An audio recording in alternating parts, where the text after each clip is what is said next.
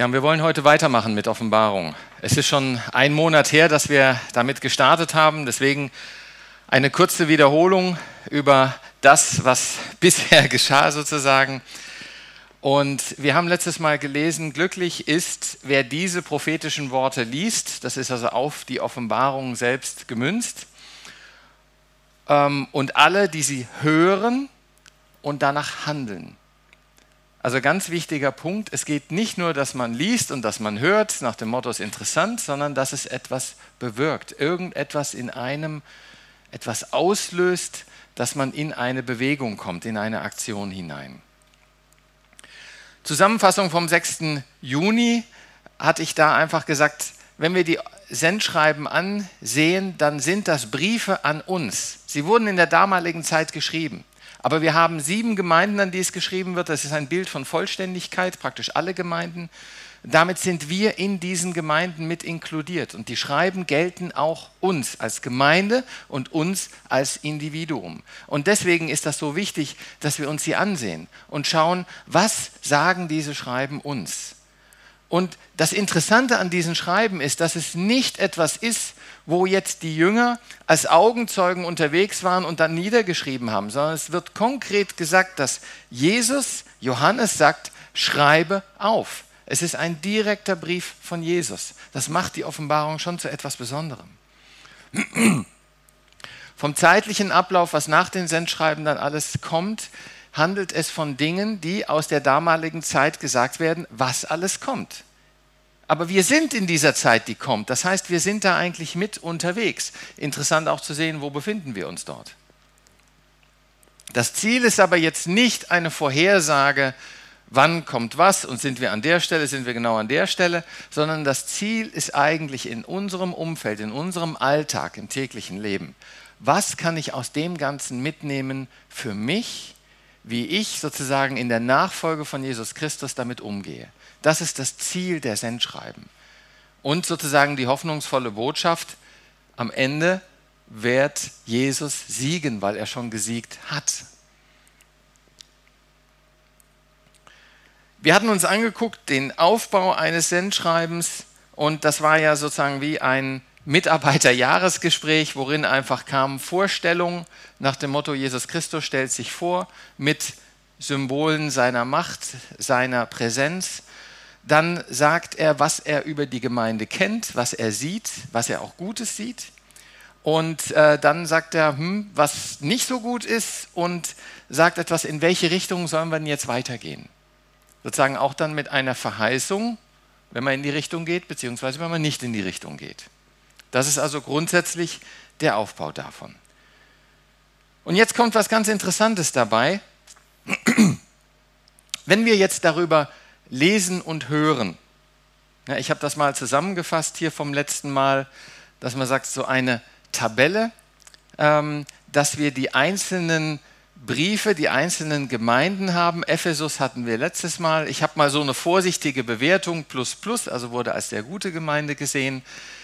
Es wurde Gutes gesagt, dass sie eben Ausdauer haben, dass sie Geduld haben gegen Kampf von falscher Information, gegen Kampf von Ablenkungen, anderen Sachen dass aber auch gesagt wird, ihr habt in diesem Kampf etwas verloren. Ihr habt sozusagen die erste Liebe, die erste Leidenschaft, die ersten Werke, wie ihr am Anfang unterwegs wart, habt ihr etwas verloren und bitte geht da noch zurück. Und ich habe das dann mal hinten beschrieben als bist du noch begeistert von Jesus, bist du noch vom Geist so intensiv erfüllt und wir sollen uns ja auch immer wieder neu erfüllen lassen. Nun wollen wir gemeinsam lesen und hören aus den anderen Schreiben. Also es kommt heute nur ein Schreiben dran, keine Angst. Ich habe gemerkt, äh, irgendwie meine Predigten wurden immer länger und ich musste mal was dagegen tun und ich dachte erst noch so zwei oder drei äh, Städte kriege ich hin und am Ende bin ich bei einer gelandet. Also wir werden heute nur über Smyrna reden, weil da habe ich gesagt, das reicht schon von dem, was ich dann zusammen hatte. Aber jetzt ist folgendes Problem. Wenn wir das lesen, wenn wir darüber hören, es gibt eine Untersuchung, die wurde, glaube ich, vom amerikanischen Militär mal gemacht, dass innerhalb von 72 Stunden sind 90 bis 95 Prozent vergessen. Das ist weg. Das heißt, von dem, was ich hier sage, bleibt nicht viel übrig und das ist ein ganz normaler Verlauf. Nun ist es aber genau wichtig, dass hier ja davon gesprochen wird, dass wir da etwas mitnehmen sollen in dem Alltag, dass eine Handlung daraus geschehen soll. Wenn das alles aber so schnell wieder vergessen wird, dann verpufft das irgendwie und bleibt nichts übrig. So, deswegen geht es mir darum, dass wir etwas aufschreiben. Und zu dem Aufschreiben vielleicht einfach mal persönliche Erfahrung. Ich habe hier so ein Büchlein. Das ist somit mein, eins meiner persönlichsten Büchlein, die ich habe. Das ist eigentlich leer. Und da schreibe ich selber was rein. Und ich habe hier vorne reingeschrieben, dass auf einer Gemeindefreizeit ähm, von der FEG in 2011 kam die Anregung, schreibe dir auf, was dir wichtig wird, beim Bibellesen oder beim anderen.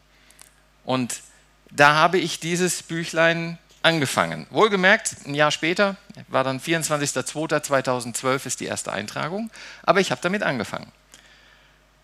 Und da sind dann so Eintragungen drin, die wichtig, für mich wichtig waren. Lukas 11,13 bittet um den Heiligen Geist. Ich bin zu verkopft unterwegs und ich bitte um den Empfang des Geistes, um sozusagen auch in der Lehre vom Herzen her dabei zu sein, nicht nur vom Kopf. Und das geht dann weiter, das geht über verschiedene Sachen. Mal habe ich dann einfach mir richtig Aufwand gemacht, wenn etwas sehr Besonderes passiert ist, mit Bildchen, was mich auch erinnern soll. Gerade ein Bild, was ich damals bekommen habe, dass ich das gemacht habe. Und ich fand es interessant, ich habe dann geguckt, was ist denn so der letzte Eintrag? Und der letzte Eintrag war 4.8.2020, das Ende einer langen Suche, Fragezeichen. Ähm, ich habe ein inneres Ja zu Viva gefunden. Also ganz interessant, das war und das ist sozusagen eigentlich die komplette Übersicht nochmal von 2007, vom Anfang im Berufsleben, wo ich gedacht habe, hm, will irgendwie soll in eine andere Richtung gehen, bis sozusagen zu diesem Datum, was wie ein Weg bis dahin war. Ähm, und ja, es gibt inzwischen eigentlich schon wieder neue Sachen, die ich reinfügen sollte, aber das dauert immer etwas. Irgendwann trage ich es nach. Aber wichtig ist, dass man es überhaupt macht, dass man das festhält. Ich konnte mich nicht mehr erinnern, dass das vierte Achter war, aber wenn ich hier reingucke, kann ich das sehen. Und ähm, da sind auch Dinge, wo ich sozusagen dann ziemlich am Boden bin, was ich reinschreibe wo ich aber dann wieder merke, wie du beschrieben hast, ja? Gott holt dich da irgendwann raus. Und das kann dann wirklich so zu einem Hilfe, zu einem Trostbuch sein. So, und deswegen ist es eben wichtig, dass ich habe ähm, euch solche Zettel hingelegt. Ähm, wenn ihr noch keins habt, holt euch von einem Platz, wo noch welche rumliegen oder ansonsten, ähm, ich kopiere euch auch am Ende gerne noch welche. Aber diese Zettel ist im Prinzip diese Tabelle und die letzte Spalte ist ganz speziell für euch. Die fülle ich nicht aus. Da werde ich Beispiele nennen, aber das Wichtige ist, dass ihr da praktisch reinschreibt, was der Geist euch sagt. Also aus eurer Sicht, was der Geist mir sagt. Deswegen ist das meine Spalte. Die fülle ich ganz persönlich aus, die füllt ihr ganz persönlich aus. Das, was euch kommt, sei es bei der Predigt, sei es auch danach, über das, worüber wir heute sprechen, das notiert da drin. Weil es geht nicht darum, was ich hier alles Tolles erzähle, sondern es geht darum, was der Geist eurem Herzen sagt in der Predigt. Und dann geht es darum, auch das mitzunehmen und dann das wirklich in ein Handeln zu bringen, dass etwas passiert, dass etwas verändert. Lasst euch verändern von Gott. Römer 12 ein, stellt euch nicht dieser Welt gleich. Wenn, wenn jemand immer nur in den Gottesdienst kommt und ist interessant, ist schön, ist wie ein Kinofilm, danach geht man raus und das war's dann für heute und ansonsten passiert auch nichts weiteres, würde ich die Frage stellen, was ergibt das für einen Sinn, wenn sich nichts tut? Ich meine, dass man Predigten hat, die man sich anhört und sagt, also damit fange ich jetzt nicht so viel an, das spricht mich irgendwie nicht an. Darum geht es nicht. Aber wenn das eine Konstanz hat, dass jede Predigt überhaupt keinen Einfluss hat, dann ist entweder der, der vorne steht und da spricht, ist nicht mit Gott unterwegs, oder irgendwas stört bei einem selbst. Dass zu viele andere Dinge vielleicht reinschlagen, man zu abgelenkt ist. Es gibt dieses schöne Bild, dass ein Becher zu voll ist, dann kann man nichts mehr reinfüllen, weil es läuft ja über. Das heißt, dann muss irgendetwas weg sein, um wieder offen zu werden für was anderes. Und dazu möchte ich euch gerne motivieren, dass er sagt, seid offen dafür, was der Geist redet. Gebt dem Priorität. Und eine Priorität davon ist es aufzuschreiben. Weil dann fällt es nicht unter diesen 90 bis 95 Prozent, die nach drei Tagen weg sind. sondern es entsteht etwas. Und deswegen nehmt diesen Zettel mit, schreibt das, was für euch wichtig ist, rein und bringt ihn auch die nächsten Male, dass wir über die anderen Städte sind, mit, dass das wirklich so langsam sich füllt.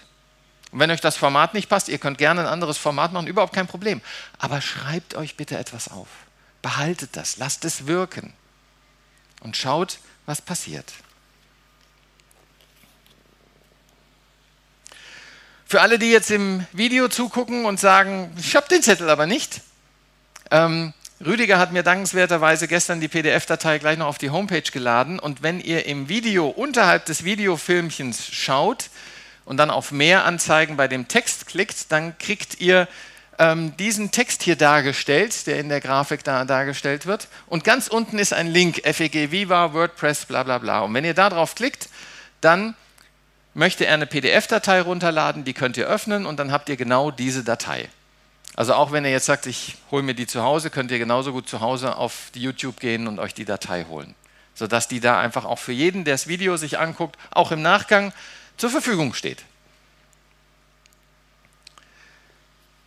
Die Gemeinde heute, über die wir reden wollen, ist die Gemeinde in Smyrna. Und wenn ihr das euch anguckt, die Gemeinde in Smyrna hat eine gewisse Parallelität zu Ephesus, die etwas südlicher liegt. Beides sind Hafenstädte. Und ähm, das Interessante ist, dass Ephesus war eigentlich die bedeutendere Hafenstadt. Ähm, Smyrna war von der Natur her unheimlich toll, aber Ephesus hatte langfristig ein Problem. Und zwar die Römer, die haben, um ihre Thermen ähm, zu beheizen, um ihre Schiffe zu bauen, für ihre Flotte, haben die unheimlich viel Bäume abgeholzt. Und damit gab es Erosion. Und wenn es dann stark regnete, erodierte sozusagen die Landmasse in den Hafen hinein. Und das führte dazu, dass deren Häfen unbrauchbar wurden, weil die einfach komplett versandeten. Davon profitierte Smyrna, weil das da noch nicht so passierte. Und plötzlich konnte man zu Ephesus nicht mehr so gut kommen und da hat man halt Smyrna benutzt. Das war ein enorm auch profitables Geschäft. Ich weiß nicht, war jemand schon mal in Rom, in Ostia Antica? Okay. Ostia Antica ist eine kleine Stadt vor Rom, also ist eigentlich nur noch so eine ruinöse Stadt, aber das war früher der große Handelshafen und lag am Meer. Und heute kann man von dort aus noch zwei bis zweieinhalb Kilometer, ich habe mein Google Maps geguckt, weiterfahren, bis man am Meer ist, weil das einfach alles zugesandet ist. Genau das gleiche Problem. Also das auch dort. Und das hat Smyrna in eine enorm wichtige Handelslage gebracht. Was finden wir sonst noch von Smyrna? Smyrna wurde sehr früh errichtet schon.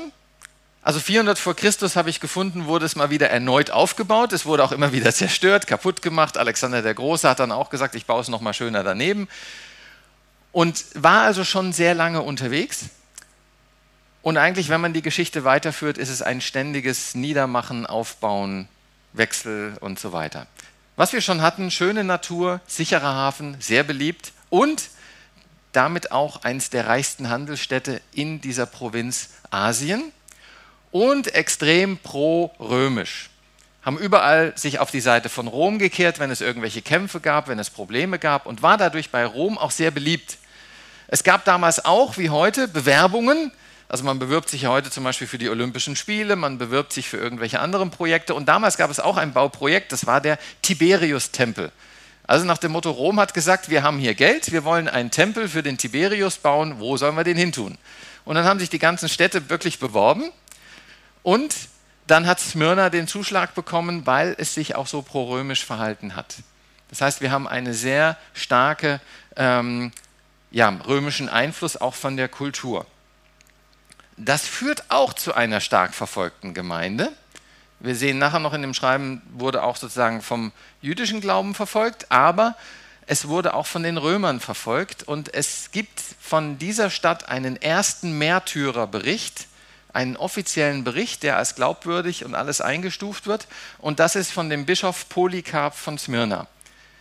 Der Bischof Polycarp von Smyrna wurde nach den Überlieferungen noch vom Johannes den Täufer eingesetzt, der also auch diesen Brief schreibt. Und er war in Rom, hat dort mit dem geistlichen Oberhaupt gesprochen, weil es ging um die Diskussion, wann feiern wir eigentlich Ostern, welchen Sonntag und so weiter. Und dann kam er wieder zurück und dann hat der römische Prokonsul hat ihn festgenommen, hat gesagt, hey, ich möchte, dass du den christlichen Glauben abschwörst. Und das meinte er ernst, weil wenn du das nicht tust, dann bringe ich dich um. Und die Antwort von Polycarp war, ähm, das tue ich nicht. Und wenn du magst, dann kann ich dir gerne mal ein, eine äh, Unterhaltungsstunde bieten, dass wir sagen, wir unterhalten uns über den Glauben. Ähm, das fand der Prokonsul nicht so lustig und er sagte nach dem Motto, weg mit ihm. Und was macht man dann? Normalerweise wirft man ihn vor den Tieren vor. Naja, die hatten gerade schon gegessen, also das war zu spät. Also dann verbrennen wir ihn. Und dann wurde er sozusagen verbrannt und nun wird geschrieben, wirklich in dem Märtyrerbericht, dass die Flammen ihn nichts anhaben konnten, sodass dann letztendlich ein römischer Soldat mit einem Dolchstoß ihn sozusagen töten musste. Das ist sozusagen der erste Märtyrer Polycarp von Smyrna.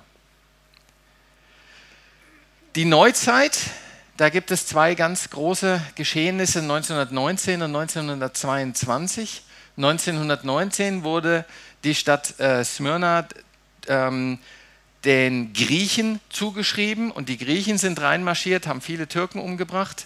1922, das war die Gründungszeit der Türkei durch Atatürk, hat wiederum die Türkei das zurückerobert und es wurde auch der Türkei zugeschrieben und hat da sozusagen ähm, auch viele umgebracht. Die Engländer haben noch geholfen, Griechen zu, ähm, zu fliehen, aber alle die, die kein Schiff bekommen haben, die an Land bringen, die wurden umgebracht. Man könnte sagen, Smyrna wurde zu dem Zeitpunkt entchristianisiert.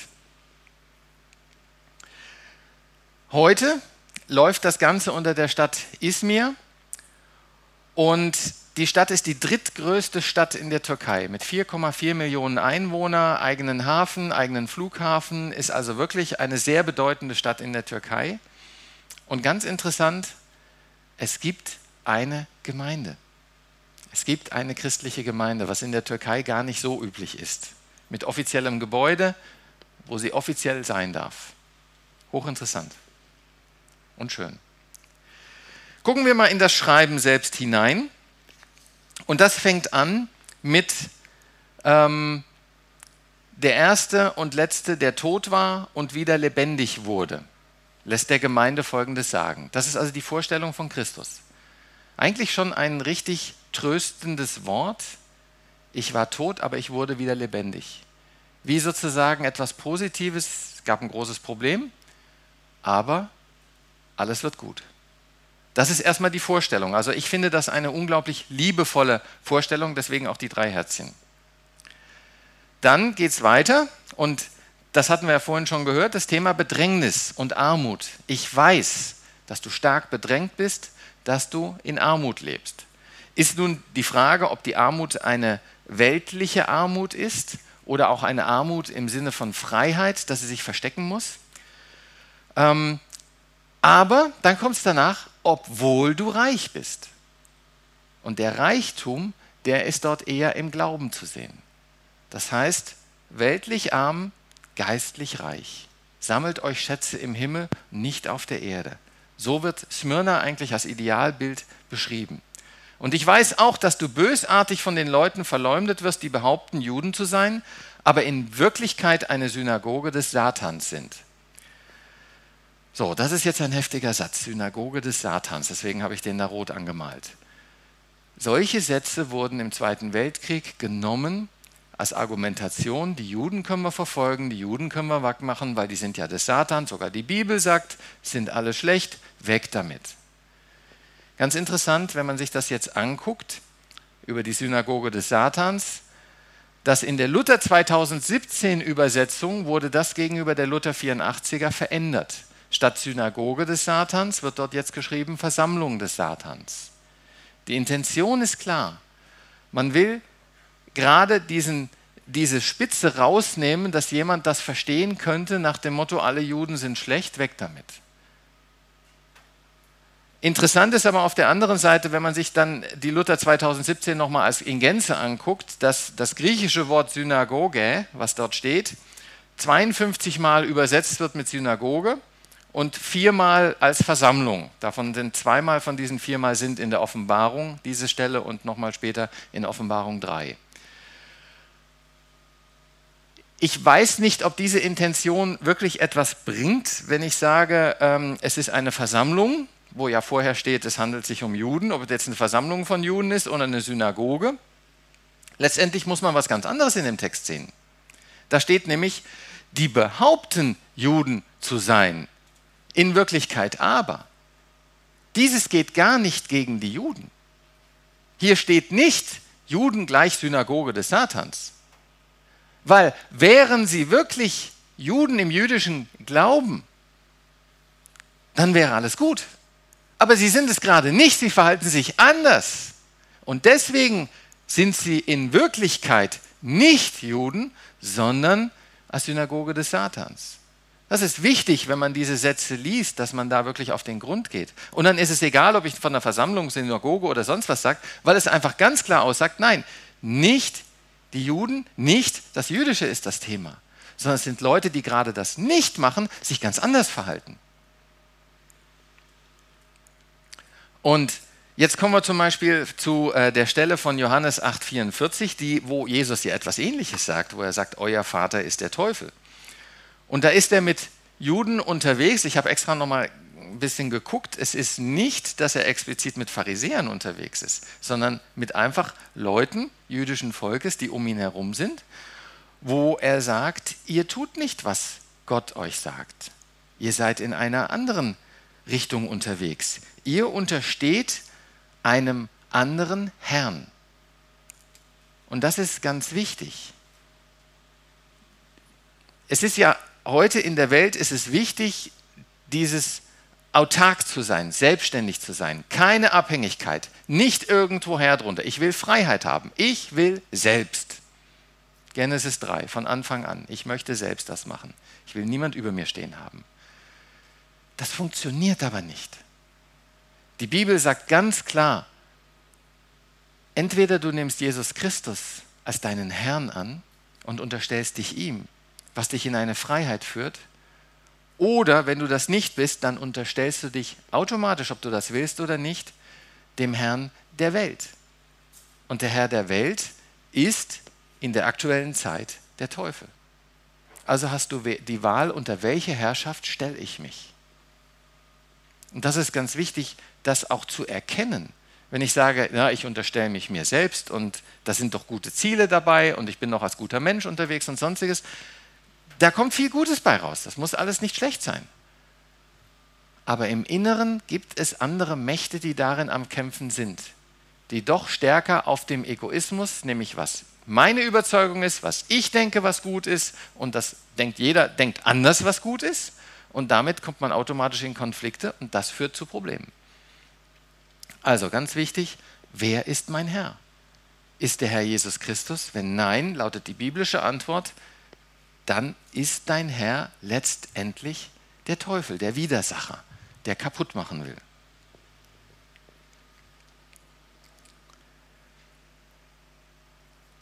Und Paulus beschreibt das nochmal mit diesem Thema des Juden, dass er sagt, ein wahrer Jude ist der, der es innerlich ist, der die Beschneidung im Herzen hat. Und diese Beschneidung ist sozusagen das, was Gott uns an Sachen gibt, die für ein gutes Zusammenleben hier auf der Erde funktionieren. Die zehn Gebote sind nicht Gebote, wie komme ich in den Himmel. Die zehn Gebote sind Gebote, wie schaffe ich ein gutes Miteinander, indem ich nicht den anderen bestehle, indem ich nicht den anderen umbringe, indem ich Vater und Mutter ehre und indem ich mich nach Gott ausrichte. Und damit spricht die Bibel von einem gelingenden Leben. So, jetzt kommen wir zu dem Negativen der Stadt. Interessant, gibt es in diesem Schreiben nicht. Es gibt kein Aber. Und das ist schon ein echtes Lob an die Stadt. Eins der wenigen Schreiben, gibt noch ein zweites Schreiben, was praktisch nur voll des Lobes ist, aber diese Stadt Smyrna hat kein Aber, keinen negativen Teil. Kein Punkt, wo Jesus sagt, da müsst ihr was verbessern. Was nicht heißt, dass alles toll ist. Weil im nächsten Punkt sagt er, fürchte dich nicht, hab keine Angst. Es wird nicht gut werden, es wird nicht schön werden. Es gibt Leiden, es kommt Verfolgung, Leute werden ins Gefängnis geworfen und, und, und. Aber bitte bleib treu. Da sind wir bei diesem Halte durch. Mach weiter, wie du unterwegs bist. Lass nicht davon ab, lass dich nicht in die Irre führen. Interessant die zehn Tage. Wie sind die zu verstehen? Es gibt ja verschiedene Zahlenkonstrukte in ähm, der Bibel nach dem Motto, ähm, drei ist, wo wir die Trinität haben, nach drei Tagen auferstanden. Wir haben sieben als Zahl der Vollständigkeit. Wir haben 40 als eine Zahl für schon eine sehr lange Zeit. Und 10 ist so irgendwie dazwischen. Manche sagen, die 10 Tage kann man als kurz deuten, andere sagen, die 10 Tage kann man als durchaus etwas länger sehen. Aber die interessante Aussage, was die 10 Tage auf alle Fälle sagt, es ist ein begrenzter Zeitraum. Das geht nicht ewig so weiter. Es gibt eine Phase, in der Bedrängnis kommt und richtig heftig. Aber diese Phase endet irgendwann. Sie ist begrenzt und sie steht unter der Kontrolle von Gott. Gott ist in allen drin und bestimmt, wo es aufhört, wo es anfängt. In Hiob können wir das sehr genau nachlesen. Und das ist eigentlich durchaus eine tröstliche Nachricht, dass wenn wir auch in ein Bedrängnis kommen, dass wir ganz klar sagen können, Gott ist damit drin und es wird ein Ende haben. Und dann kommen wir zu diesem wichtigen Satz, wer hören will, achte auf das, was der Geist den Gemeinden sagt. Wer den Kampf besteht, dem wird der zweite Tod nichts anhaben können. Wieder so eine Begrifflichkeit, der zweite Tod. Dazu auch nochmal ein kleiner Blick. In Offenbarung 20, jetzt springen wir also schon ziemlich ans Ende der Offenbarung, wird dieser Begriff beschrieben. Schließlich wurde der Tod selbst in den Feuersee geworfen und der Hades gleich mit dazu. Der Feuersee ist der zweite Tod.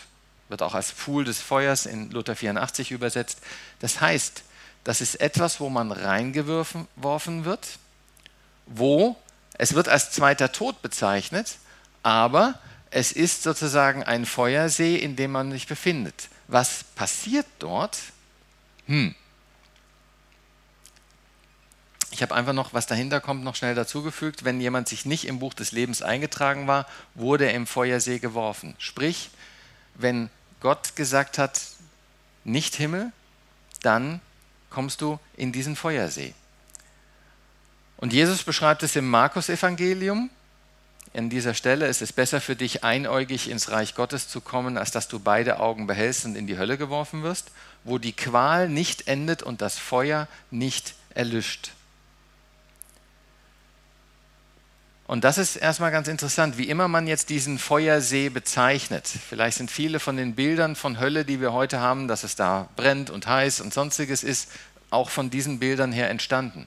Es wird auf alle Fälle nicht angenehm sein, in einen Feuersee geworfen zu werden. Aber was ich das noch heftigere finde, ist, dass diese Qual nicht endet. Es wird ja heute, wir hatten das beim Thema Euthanasie auch, dass, dass Menschen den Tod als Ausweg sehen.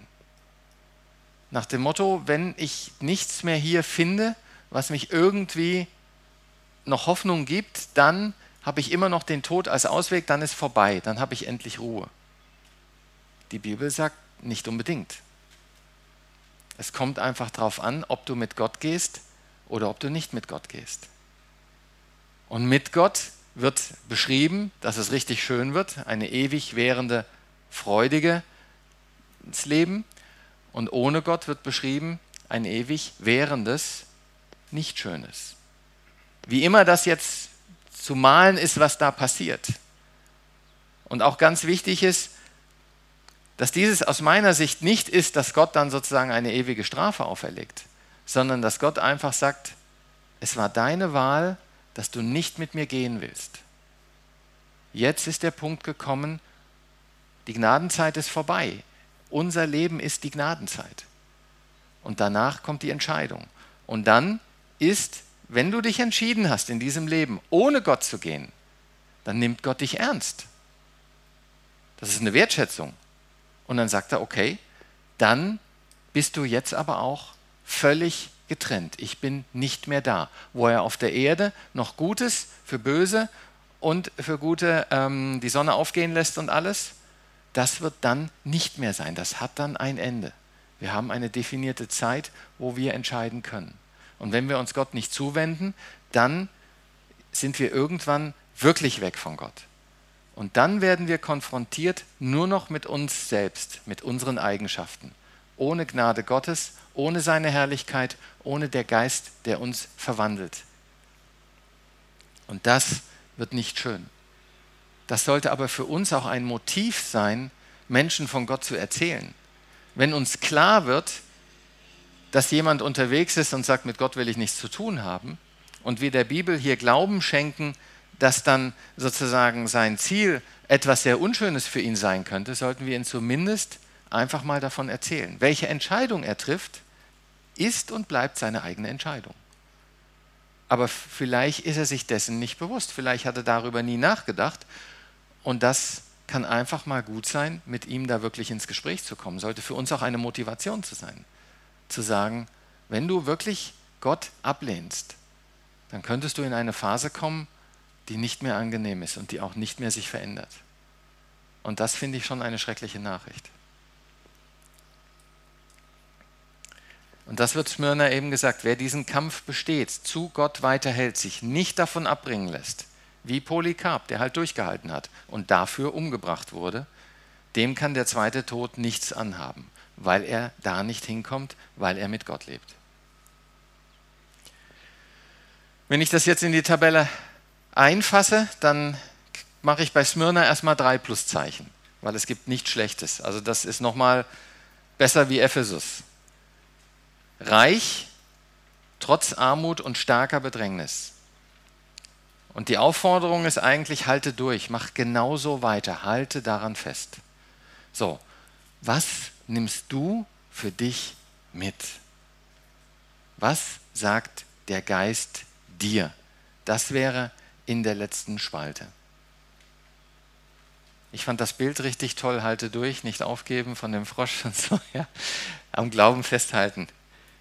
Und das ist das Wichtige nämlich dabei, dass wenn wir uns das mal bewusst machen, Christsein bedeutet auch Widerstand zu erfahren. Christsein ist nicht ein Schönwetterglaube. Und dieser Widerstand wird im Moment größer. Und es wird sehr deutlich beschrieben. Jakobus 4,4 sagt, Freund der Welt heißt Feind von Gott. Und das gilt umgekehrt genauso. Das heißt, in gewisser Weise gibt es eine Spaltung von unseren Ansichten und den Ansichten der Welt. Und da, wo das aufeinander trifft, kann es ziemlich intensiv werden.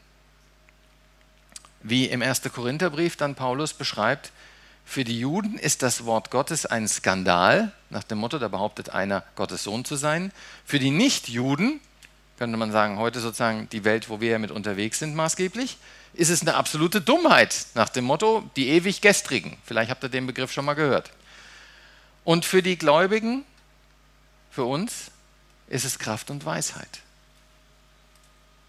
Und das ist das Interessante, da ist eine enorme Spaltung. Und wenn ich das einfach mal, so was mir an Widersprüchen kam, ich habe einfach mal ein paar Punkte aufgeführt, dass ich sage, wir haben die Bibel und da wird heute gesagt, also das Übernatürliche ist nicht wahr, das sind Mythen, muss man rausdefinieren, wurde im Nachgang reingeschrieben. Mann, Frau, Ehe, das sind alles menschliche Konstrukte, die sind in, durch die Gesellschaft gewachsen, das gilt eigentlich nicht, wir können ganz anders. Das Leben der Mensch einfach zufällig irgendwie entstanden über lange Zeit. Und Wahrheit, ja, Wahrheit ist aber was Relatives. Es gibt keine absolute Wahrheit. Jeder findet seine Wahrheit, die zu ihm passt. Das sind Ansichten, wo ich sage, das widerspricht alles dem, was die Bibel aussagt. Aber damit, wenn wir im Wort Gottes unterwegs sind, wenn wir daran festhalten, fahren wir auch in diese Probleme, dass jemand sagt, hey, Hast du jetzt mal wirklich drüber nachgedacht? Ist doch irgendwie blöd, wie du unterwegs bist. Die Wissenschaft hat doch längst erkannt, dass alles ganz anders ist. Und die Evolutionstheorie wird plötzlich nicht mehr als Theorie behandelt, sondern als wissenschaftliches Faktum, obwohl sie selber sagen, es ist noch eine Theorie. Ganz interessant. Und das sind Sachen, in denen wir im Alltag mitkämpfen müssen, wenn wir uns zu Gott stellen. Wir müssen es nicht auf den Konflikt ankommen lassen und wir sollen das Ganze ja auch in Liebe machen, in Liebeweise und nicht umgekehrt anfangen, Krieg zu führen. Das bloß nicht. Aber christlicher Glaube, wenn ich ihn wirklich lebe und wenn ich wirklich dazu stehe, bringt mich durchaus in Konflikt. Und da sagt Jesus Christus, halte durch, auch im Bedrängnis, auch in allem anderen. Und Herr, dafür möchte ich dich bitten, dass du uns einfach diese Kraft schenkst, dass du uns begleitest, dass du zu uns hältst, dass du uns hilfst, in Momenten der Bedrängnis gute Worte zu finden. Worte, die nicht Hass und Gewalt schüren, sondern Worte, die deine Liebe und dein Gutes für einen jeden Menschen ja sichtbar machen.